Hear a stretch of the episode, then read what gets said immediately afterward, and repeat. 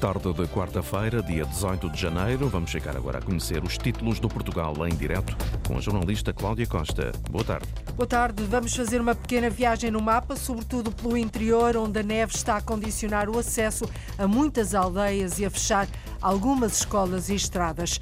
A produção de castanha é o ouro da região transmontana, o principal ativo económico do Conselho de Vinhais, por exemplo, só que o mau tempo no arranque do ano causou prejuízos na ordem dos 15 milhões de euros, um rombo com consequências graves. A Câmara de Vinhais pede agora ao Governo apoio para os produtores e aproveita para voltar a reclamar pela redução do IVA nos enchidos, outro cartaz da região.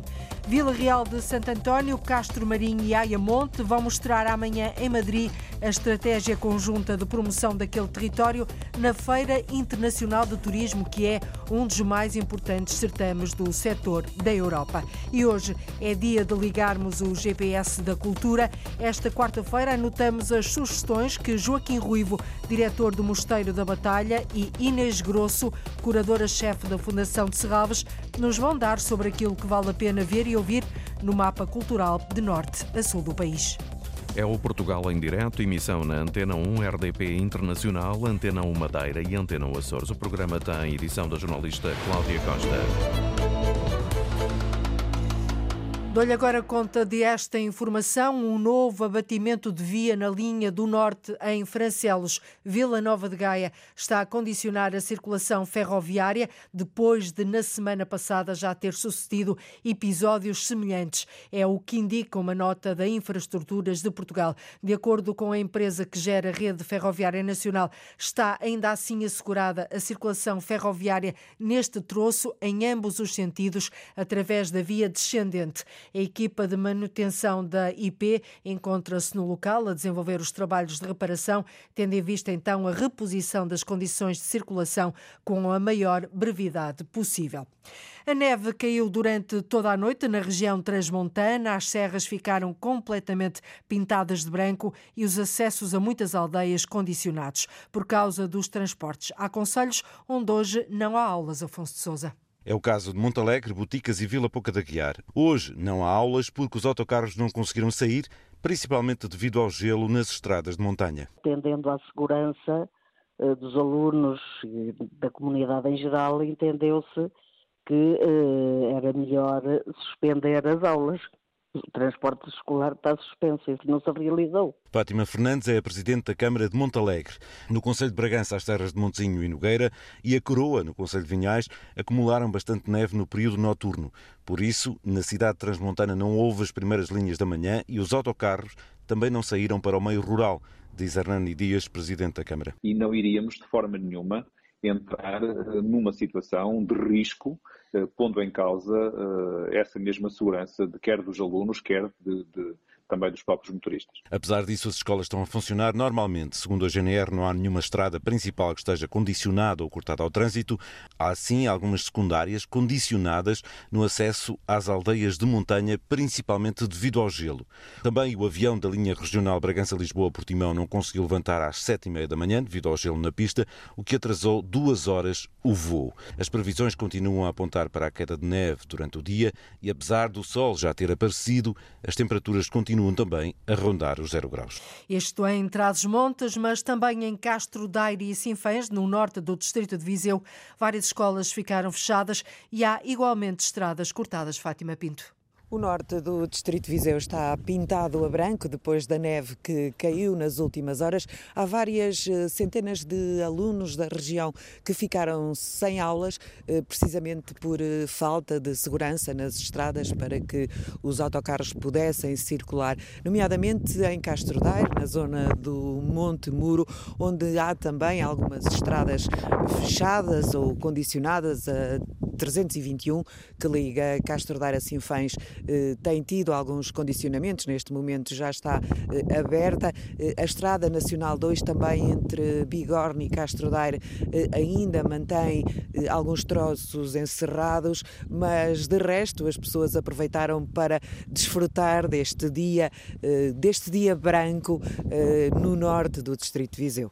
E é bem audível o som do vento, um vento gelado de neve que pintou o distrito de Viseu de branco. Em Faf, no distrito de Braga, também nevou. Durante a noite e até a meio da manhã, várias estradas estiveram com circulação condicionada. Em direto tem agora o repórter Carlos Rui Abreu. Carlos, além de branco, como é que está o panorama nesta altura aí em Faf? Houve muitas estradas condicionadas nesta zona do Minho, com especial incidência nos conselhos de Fafa e Cabeceiras de Basto, desde o final da tarde de ontem, que, por precaução, os alunos das escolas foram eh, avisados de que poderiam regressar mais cedo a casa e a neve começou a cair logo ao início da noite. Desde essa altura que foi cortada a estrada municipal 614, que liga Faf a Vieira do Minho, e a estrada regional 311, a ligação entre Cabeceiras de Basto e Montalegre. Ao início da manhã, essas duas principais vias acabaram por ser reabertas, embora com trânsito condicionado devido à acumulação de gelo. De resto, os serviços municipais de proteção civil de FAF e de Cabeceiras de Basto estão no terreno a agilizar todas as situações que possam surgir e, a esta hora, não há notícia de problemas de maior nas estradas desta zona do país. O pior parece que já passou a neve a condicionar a circulação em algumas estradas de Faf no distrito de Braga, mas a maioria delas já está, já, na maioria delas já está reposta a normalidade. Ainda as consequências do mau tempo do arranque do ano nos concelhos de Vinhais e de Bragança, a produção de castanha, que é um importante ativo económico da região, registrou quebras na ordem dos 80%. Os prejuízos rondam os 15 milhões de euros. O autarca de Vinhais apela ao ao governo para não se esquecer destes produtores. Paula Vera. E para um conselho pequeno como o de Vinhais, as consequências são elevadas e graves. Quem o diz é Luís Fernandes, autarca de Vinhais, à Lusa, que pede um apoio direto ou indireto para os produtores de castanha. Aquilo que nós pretendemos e aquilo que nós queremos é que este setor da castanha, que afetou muito aqui os nossos produtores do conselho, e não só, a questão aqui também, como sabem, porque Vinhais e Bragança, 70% da castanha são destes dois conselhos, e houve uma quebra muito significativa, eh, mais de 80%, que também haja aqui um apoio para estes produtores, porque é, é, em termos económicos, para, para o nosso Conselho, isto tem aqui prejuízos, estamos a falar na ordem de 12 a 15 milhões de euros, e para um município como o nosso Conselho, isto tem consequências gravíssimas e por isso pedimos também que haja um apoio para os produtores de castanha. A somar aos prejuízos de 15 milhões de euros nas quebras de produção de castanha, o autarca de Vinhais aproveitou a apresentação do programa do Fumeiro, que regressa de 9 a 12 de fevereiro, para voltar a insistir na necessidade de reduzir o IVA aplicado aos enchidos, de 23 para 6%. Quando se fala da diferenciação de regiões e de apoiar estas regiões do interior ou estas regiões de baixa densidade, interessa é que há estas regiões que têm estes produtos, aqui neste caso nós falamos do fumeiro, outras falarão de outro contexto, que era importante haver aqui uma redução do IVA para valorizar mais estes produtos, para que mais pessoas aproveitassem esta potencialidade e se dedicassem a esta produção, se fixassem e que, digamos, isto também acabasse por ser uma mais mais-valia para as pessoas se fixarem nestes territórios. E acho que é por aí que temos que ir e, portanto, tem que realmente haver aqui uma diferenciação positiva, porque senão, digamos, as dificuldades são cada vez maiores. O fumeiro regional é o produto mais emblemático do Conselho de Vinhais, do Distrito de Bragança. A feira anual, que já leva 43 anos, movimenta cerca de 6 milhões de euros. Daí os apelos da autarquia de Vinhais, até porque este foi um rombo na economia do Conselho e também na subsistência dos produtores de castanha. É mais uma ajuda às famílias para poderem fazer face ao aumento das prestações do crédito à habitação. Abrem depois da manhã, na Madeira, as candidaturas ao reequilibrar o programa de apoio público promovido pela empresa Investimentos Habitacionais. A primeira fase de candidaturas decorre até ao final deste mês, até ao dia 30 de janeiro. Pedro Fino, secretário regional dos Equipamentos e Infraestruturas da Madeira, explica como é que vai funcionar o apoio. O apoio a atribuir ao beneficiário consistirá numa comparticipação financeira a fundo perdido. cujo montante varia entre o valor mínimo de 25 euros e o valor máximo de 200 euros. Às famílias que apresentem uma taxa de esforço superior a 30% do seu rendimento e líquido e um capital em dívida até 240 mil euros.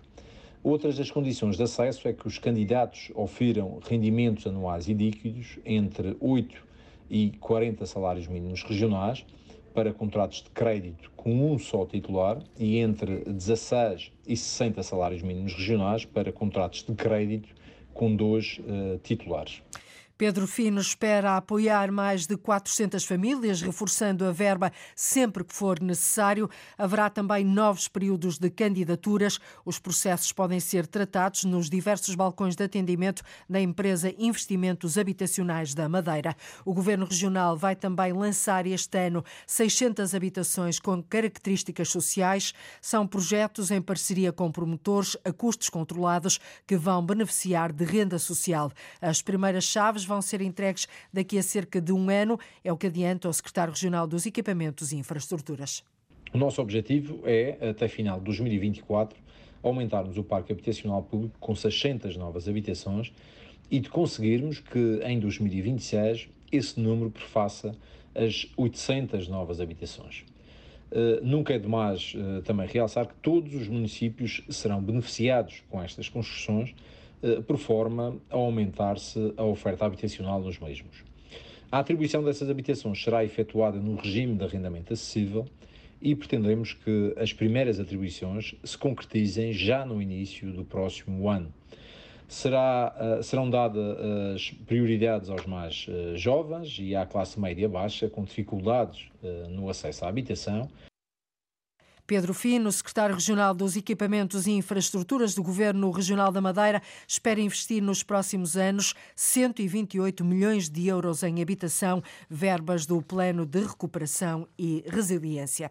A Eurocidade do Guadiana apresenta já amanhã em Madrid, na Feira Internacional de Turismo, o plano estratégico do setor que vai vigorar até 2027. Naquele que é um dos mais importantes certames do turismo da Europa, os três municípios Vila Vila Real de Santo António, Castro Marim e Ayamonte vão mostrar em Espanha a estratégia conjunta de promoção deste território, Mário Antunes. É uma paisagem indelevelmente marcada pelo Rio Guadiana. O Grande Rio do Sul divide, mas também une estes três municípios vizinhos que constituem a Eurocidade do Guadiana. Entre o que os aproxima e os separa, há todo um potencial, também turístico. Eh, neste, neste território composto pelos três municípios, temos dif diferentes culturas, temos diferentes produtos, temos uh, produtos que se complementam e, e, e, essa é a grandeza, a grandeza e a riqueza de, um, que nós conseguimos ter em conjunto. Ou seja, como disse, por, apesar de termos as nossas diferenças, é valorizar as nossas diferenças e potenciá-las um, para quem nos visita. Ricardo Cipriano, vice-presidente da Câmara de Vila Real de Santo António, vai levar à Fitura Madrid esta quinta-feira um plano estratégico para o turismo da Eurocidade para um horizonte de quase cinco anos. Neste momento, já há alguma promoção conjunta feita entre estes três municípios fronteiriços. Eh, já existe todo um trabalho que é feito de, de, de desenvolvimento de, daquilo que é a marca Eurocidade. Aliás, nós lançámos o ano passado, quer na Fitur também, quer na BTL, aquilo que é a, a marca Fronteira Líquida e também uh, os, os, um, o território museu, ou seja, que no fundo acabam por ser percursos turísticos nas várias, uh, nos vários municípios. O Autarca vai a uma das maiores feiras de turismo da Europa apresentar um plano que define estratégias para o turismo no território, linhas de atuação e objetivos delineados ao longo dos últimos meses. Ricardo Cipriano destaca dois desses objetivos. Tem a ver, obviamente, com a questão da governança e com a questão do trabalho em rede uh, entre, entre as diversas, os diversos municípios, mas também a questão da sustentabilidade ambiental, ou seja, quer no lado português, quer no lado espanhol, junto de reservas, duas reservas naturais importantes, sempre no lado português, numa reserva natural uh, no lado espanhol, e portanto, e todas estas questões do, do clima uh, que afetarão também o turismo. E o outro, obviamente, a promoção conjunta deste destino e deste território. Além da Fitura em Madrid, este plano estratégico da Eurocidade do Guadiana volta a ser apresentado também na próxima BTL, a Bolsa de Turismo de Lisboa. Uma paisagem claramente marcada pelo rio Guadiana, Vila Real de Santo António, Castro Marim e Ayamonte vão mostrar amanhã em Madrid a estratégia conjunta de promoção daquele território. O Centro Náutico tem um, um, nome que é o Centro de Fruição do Rio Sado. Já tem nome, batizado, falta o resto. A obra já foi adjudicada e Alcácer do Sal vai mesmo contar com um centro náutico na margem do Rio Sado. O município de Ourém quer ter uma ligação por metro de superfície entre as cidades de Fátima e de Leiria. A proposta vai ser feita em breve ao secretário de Estado das Infraestruturas. A sugestão surge, Lourdes Dias, no âmbito do Plano Ferroviário Nacional, que está em consulta pública. O presidente da Câmara de Ourém, no distrito de Santarém, diz que a região tem uma falha evidente a nível de serviços ferroviários. A cidade até tem uma estação, mas os comboios param a 30 quilómetros do centro de Fátima.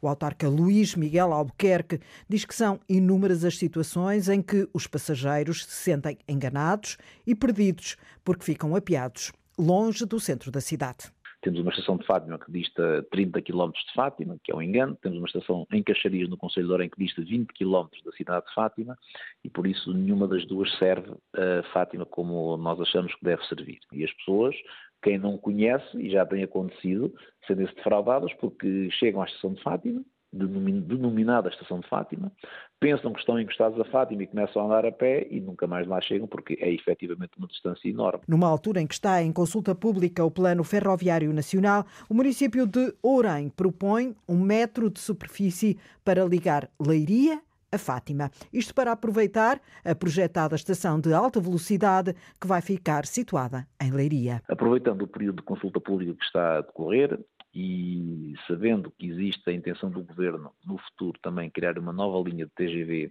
entre Lisboa e o Porto, com paragem em Leiria duas vezes por dia, parece-nos, pareceu-nos interessante que uh, teríamos aqui uma boa oportunidade para apresentar este contributo, ligando a futura estação do TGV em Leiria a Fátima através de um metro de superfície. A autarquia pretende um metropolitano de superfície, à semelhança do que acontece em autarquias como Almada, Seixal, Coimbra ou Porto. Um sistema que facilmente se integre no tecido urbano das duas cidades, Leiria e Fátima, e que possa também servir as zonas comerciais pedonais e de lazer.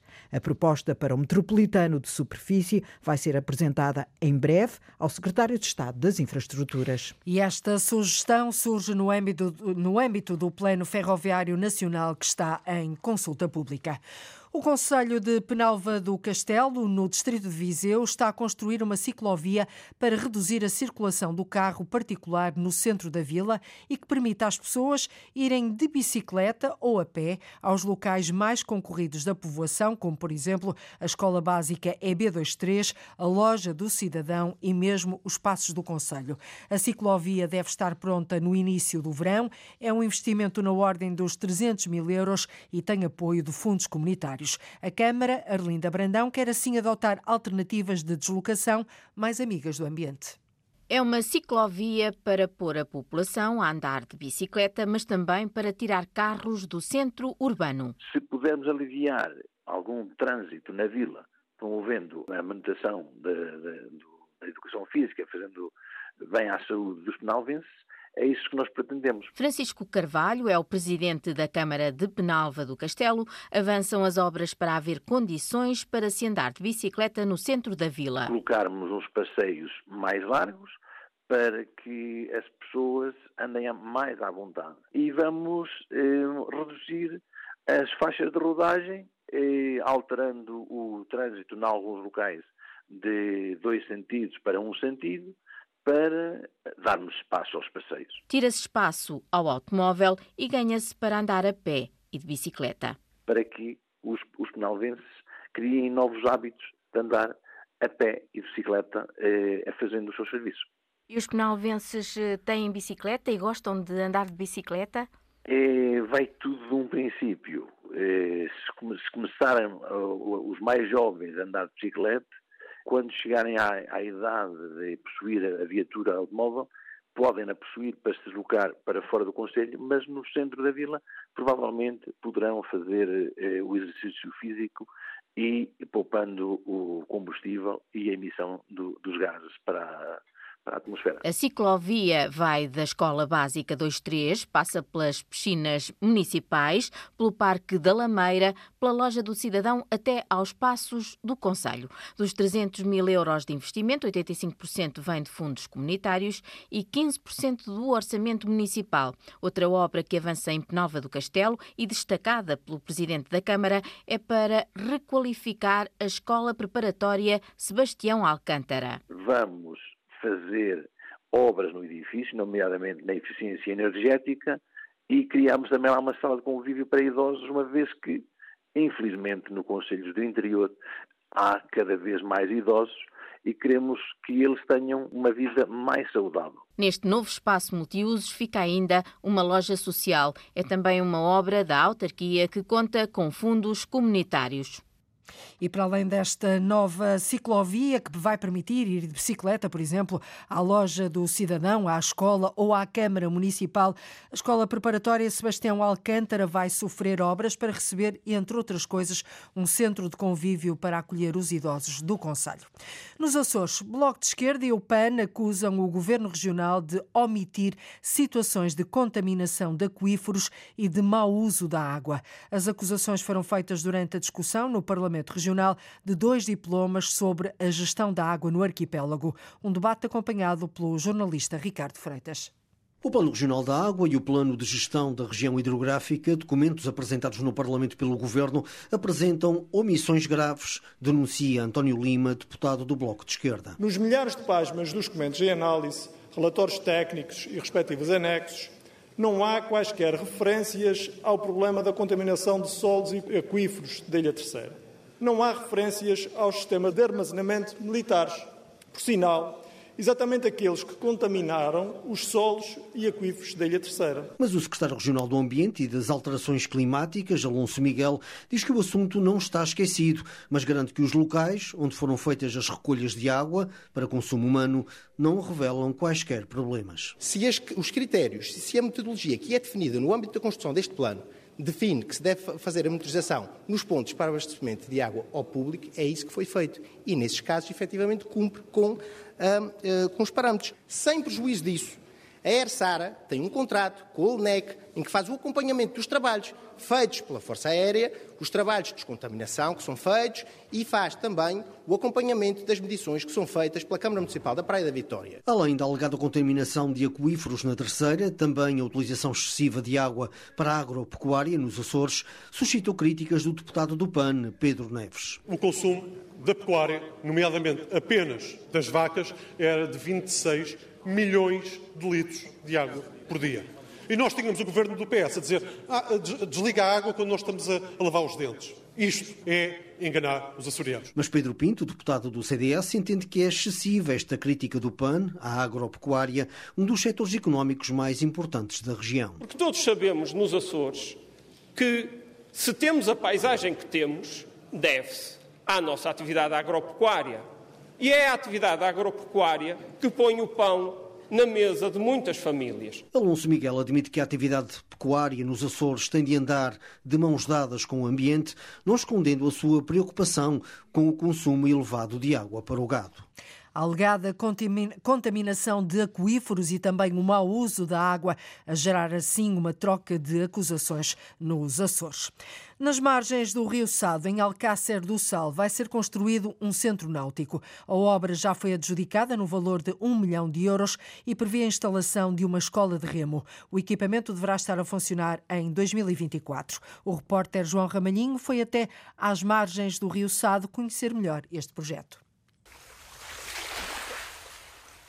A obra já foi adjudicada e Alcácer do Sal vai mesmo contar com um centro náutico na margem do Rio Sado, uma infraestrutura para quem gosta ou quer aprender remo ou canoagem, como explica Vítor Proença, o Presidente da Câmara Municipal. O Centro Náutico tem um, um nome que é o Centro de Fruição do Rio Sado, eh, mas no fundo é um centro eh, de atividades náuticas para a aprendizagem e usufruto eh, do remo e da canoagem, como escola de remo municipal.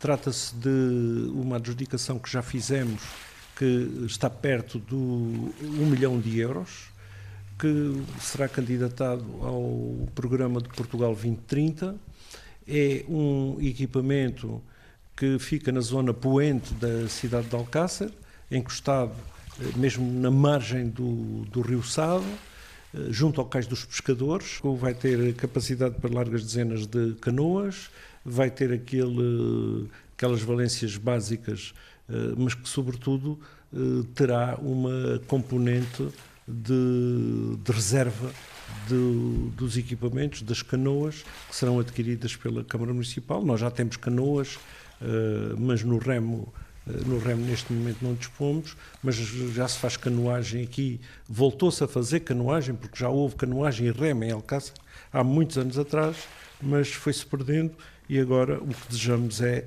retomar e tirar partido do Rio Sado, como nós dizemos, o Rio de Culturas. Pensamos que eh, no final deste ano, princípio do próximo ano, começarão as obras do Centro Náutico de Alcácer de Sal. O local escolhido para a infraestrutura teve luz verde de diferentes entidades. Será um equipamento que tem desde logo uma sobreelevação, eh, que está ao, ao, nível da cota máxima do leito de cheia do rio, para evitar eh, problemas e que mereceu concordância da Agência Portuguesa do Ambiente, mereceu concordância eh, das entidades como a Capitania do Porto de Setúbal, que tem superintendência no Rio Sado e neste troço frente à cidade. No âmbito do projeto está prevista a instalação de uma escola de remo, como adianta Antena 1, Vítor Proença, presidente da Câmara Municipal de Alcácer do Sal. É a escola de remo que nós vamos implantar aqui na cidade de Alcácer, que é uma cidade encostada ao rio e que tira muito partido da beleza do Rio Sado e da sua história eh, e do seu património. Segundo as previsões, o Centro Náutico de Alcácer do Sal estará a funcionar em 2024. Nas margens do Rio Sado, em Alcácer do Sal, vai assim ser construído um centro náutico. A obra já foi adjudicada no valor de 1 milhão de euros. Uma da tarde, 42 minutos em Portugal continental e na Madeira, menos uma hora nos Açores. Está na altura de ligarmos o GPS da cultura. Uma vez por semana, às quartas-feiras, dois agentes da cultura, duas vozes, olham para aquilo que há nas agendas e programações culturais de norte a sul do país e aqui no Portugal em direto ajudam-nos a tomar nota do que vale a pena ver e ouvir.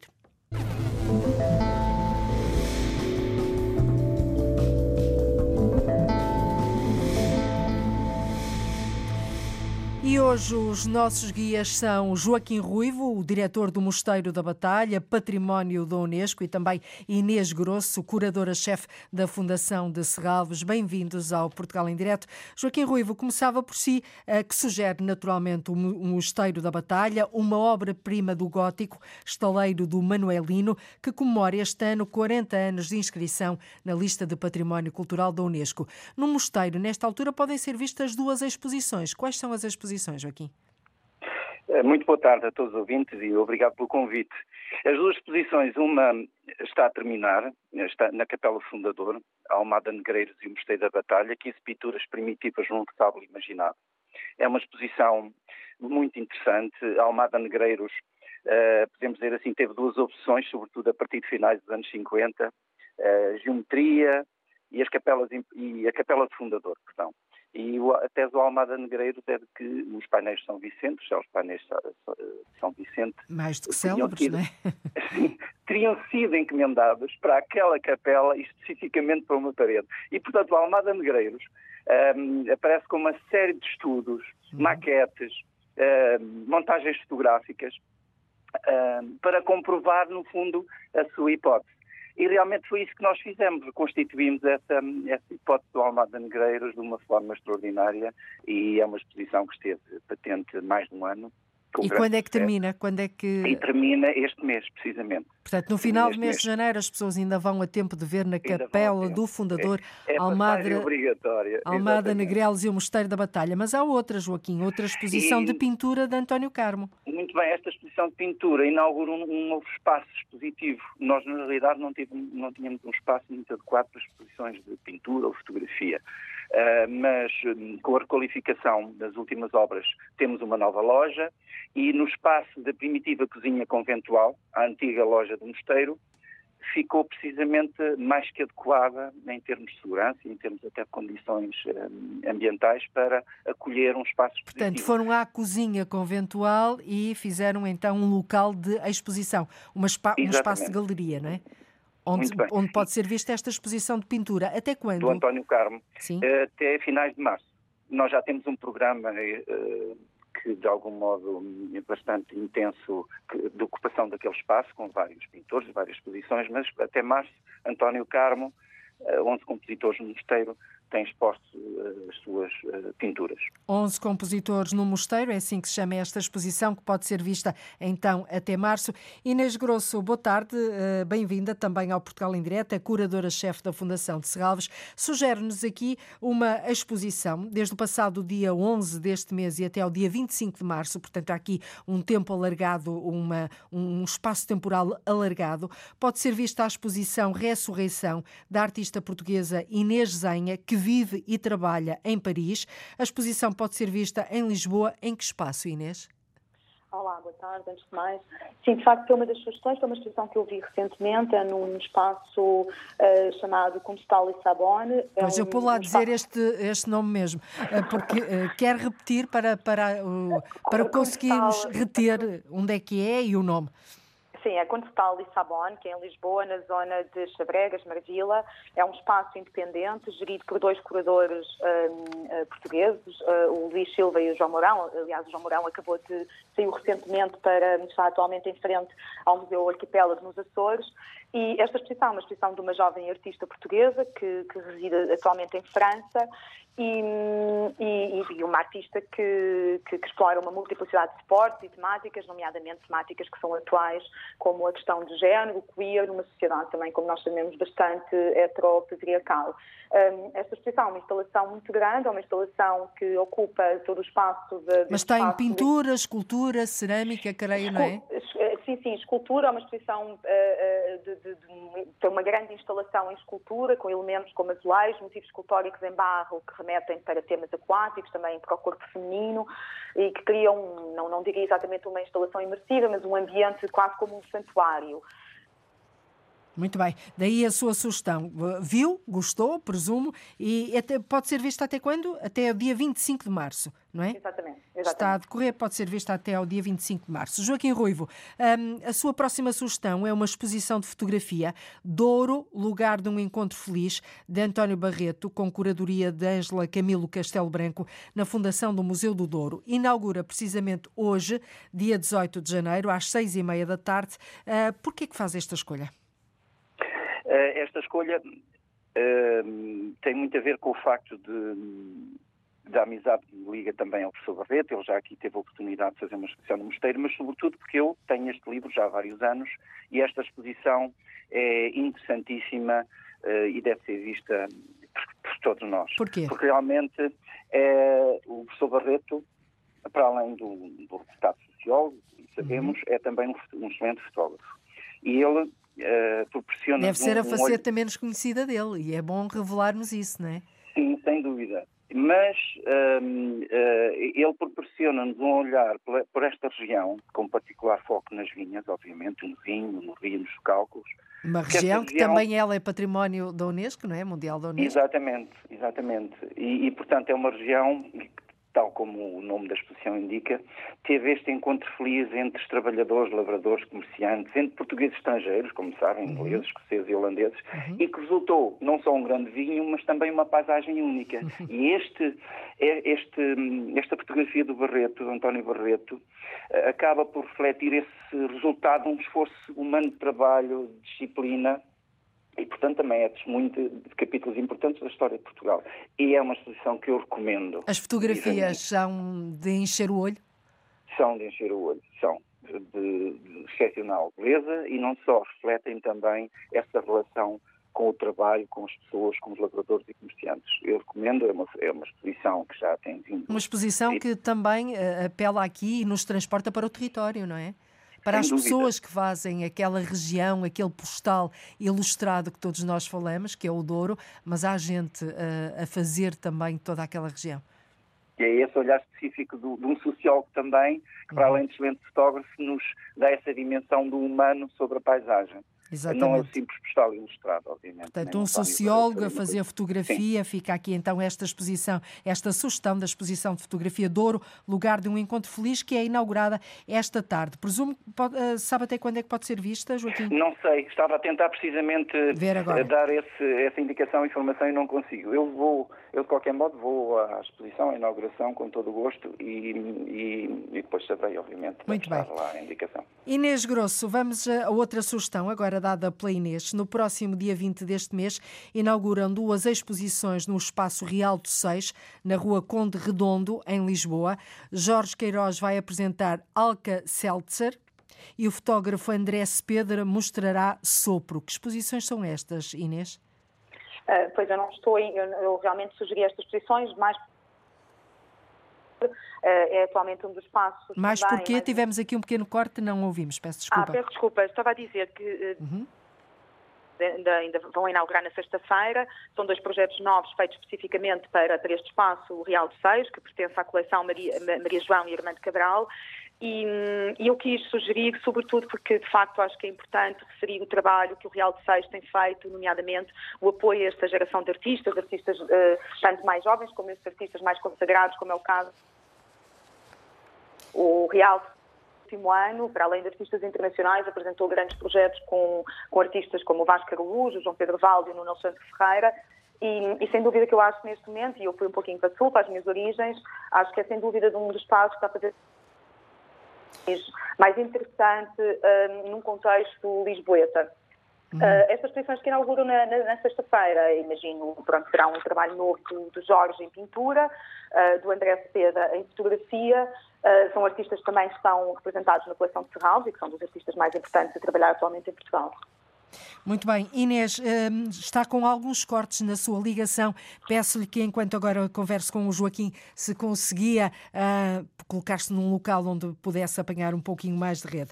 Joaquim Ruivo, recordo que é o diretor do Mosteiro da Batalha. Vamos olhar para a sua terceira proposta, que é a Casa Museu José Régio, em Porto Alegre, a casa onde viveu o poeta e onde foi guardando a sua coleção de pintura, mas também a faiança, o mobiliário, metais, escultura. Destaca uh, para a, a coleção de arte sacra, sobretudo os Cristos populares, é isso? Sim, destaco. Eu, eu, não conhecia, quer dizer, conheço, conhecemos o Zé Régio da, da, da, sua importância na literatura, mas não conhecia esta casa-museu e tive a oportunidade no verão passado de, de fazer uma visita e fiquei rendido um, ao espólio que o José Régio foi acumulando e também à forma como ele está conservado e, e musealizado, digamos assim. E, portanto, é, é uma visita que eu aconselho vivamente, ir a Porto Alegre, ver a Casa José Régio. Quer-nos quer Régio... descrever, Joaquim, um pouco desta Casa Museu José Régio em Porto Alegre? Como é que ela é? É muito interessante porque o José Régio alugou um, um quarto humilde quarto, foi professor em Porto Alegre, uhum. e à medida que a sua necessidade de espaço aumentava, com a, à medida que ia ampliando a sua coleção, ele foi alugando as outras dependências da casa, uhum. até que passou a ser o hóspede único daquela o casa. O dono da casa. Sim, exatamente. É muito interessante este, esta, esta esta vertente do José Régio, porque no fundo ele salvou imenso património, sobretudo património popular, do seu desaparecimento, mesmo físico, porque ele salvou peças de irem parar, serem destruídas, de irem parar ao lixo, e também do, do seu desaparecimento público. Mas é, estava, é, estamos a falar de património que estava em risco de desaparecer? Sim, sim, porque ele, ele a partir de determinada altura ia de aldeia em aldeia à procura Uh, e comprava, obviamente, comprava uh, à procura de, de objetos de escultura, pintura, faiança, mobiliário, tudo o que encontrava. E, portanto, ele salvou literalmente um, eh, um bom património da região, de, de, ser destruído e desaparecer. Por outro lado, se não desaparecesse fisicamente, acabaria por desaparecer nas mãos dos, dos antiquários, e uhum. dos, dos, privados. E, de algum modo, José Régio foi também o seu testemunho de vida, para além da sua obra como poeta e escritor fantástica, que não, obviamente, deve ser cada vez mais lembrada. Uh, ele também salvou este património e doou a sua casa à Câmara. Vendeu a sua coleção. Portanto, há aqui muita história para contar e para, para, conhecer, e as pessoas e podem visitar a Casa Museu José Régio em Porto Alegre, sempre que quiserem, não tem data limite, por isso será realmente uma, uma sugestão a longo prazo e que os nossos ouvintes com certeza vão tomar nota. Inês Grosso, a sua última sugestão é a atual agenda do Museu de Serralves, que apresenta várias exposições. Não vamos poder olhar para todas, naturalmente, mas o que é que gostava de destacar? Presumo que seja uma, uma, uma escolha difícil, não é? Que gostaria de destacar todas, mas aquelas que, têm, que acha que as pessoas têm mesmo que ver exposições patentes no museu. Um, eu entendi destacar as, mais recentes, aquelas que inaugurámos no final do ano passado, entre outubro e novembro de 2022, um, nomeadamente a exposição da Cindy Sherman, uma exposição, uh, o título Metamorfose, uma exposição que foi organizada em parceria com o Broad Museum um, de Los Angeles, e, é uma exposição de, de, uma das maiores um, com uma longa carreira, com mais de, de, de, 40 anos e que, hum, muito embora não seja exatamente uma, uma retrospectiva um, organizada de forma cronológica, é uma exposição que permite conhecer diferentes momentos e séries realizadas, realizadas pela artista ao longo destes anos. Uh, destaco também um pavilhão que inauguramos em novembro com o artista japonês Ryoji Ikeda, que foi uma colaboração com o arquiteto Nuno Brandão, arquiteto do Porto, um, e que também é o resultado de um longo período de, de pesquisa e de conversas, e, hum, e é um pavilhão que com uma instalação imersiva e que vai estar patente pelo menos até setembro de, deste ano. Ainda pode destacar uma ou duas, se for rápido. Destaque também a da Rivane Neuenschwander, uma, uma exposição de uma artista brasileira com um novo filme que está, tem estreia absoluta em Serralves. Um, a exposição foi precisamente organizada a partir desse, desse filme, que relata, de certa forma, ou documenta um, a situação, o momento de político que o Brasil, a situação que o, que o Brasil está a passar em vésperas de eleições. O filme foi gravado, foi filmado durante o período que antecedeu as eleições, as últimas eleições presidenciais e, naturalmente, a exposição do Rui Chaves, uma grande exposição de um dos maiores escultores uh, portugueses, que, que, se estende do edifício para os jardins do museu, com, uma, com várias obras na, no parque e, inclusivamente, uma peça que foi feita especificamente para, para o Museu de Serralves, uma instalação, uma escultura subterrânea que passará a estar em permanência, a integrar a nossa lista de obras permanentes no parque. Muito bem. Para além destas exposições, vale sempre também a pena visitar o Museu de Serralves, portanto, aquilo, por, pelo muito que que oferece ao público, não é, Inês? Eh, é sempre uma, uma boa opção as, as pessoas poderem ir até ao Museu de Serralves e depois também uh, passearem ali nos jardins à volta. Inês Grosso, curadora-chefe da Fundação de Serralves, e Joaquim Ruivo, diretor do Mosteiro da Batalha, que está a comemorar 40 anos de inscrição como Património Mundial da Unesco. Agradeço-vos aos dois terem ligado connosco o GPS da Cultura desta semana. Boa tarde e muito obrigada.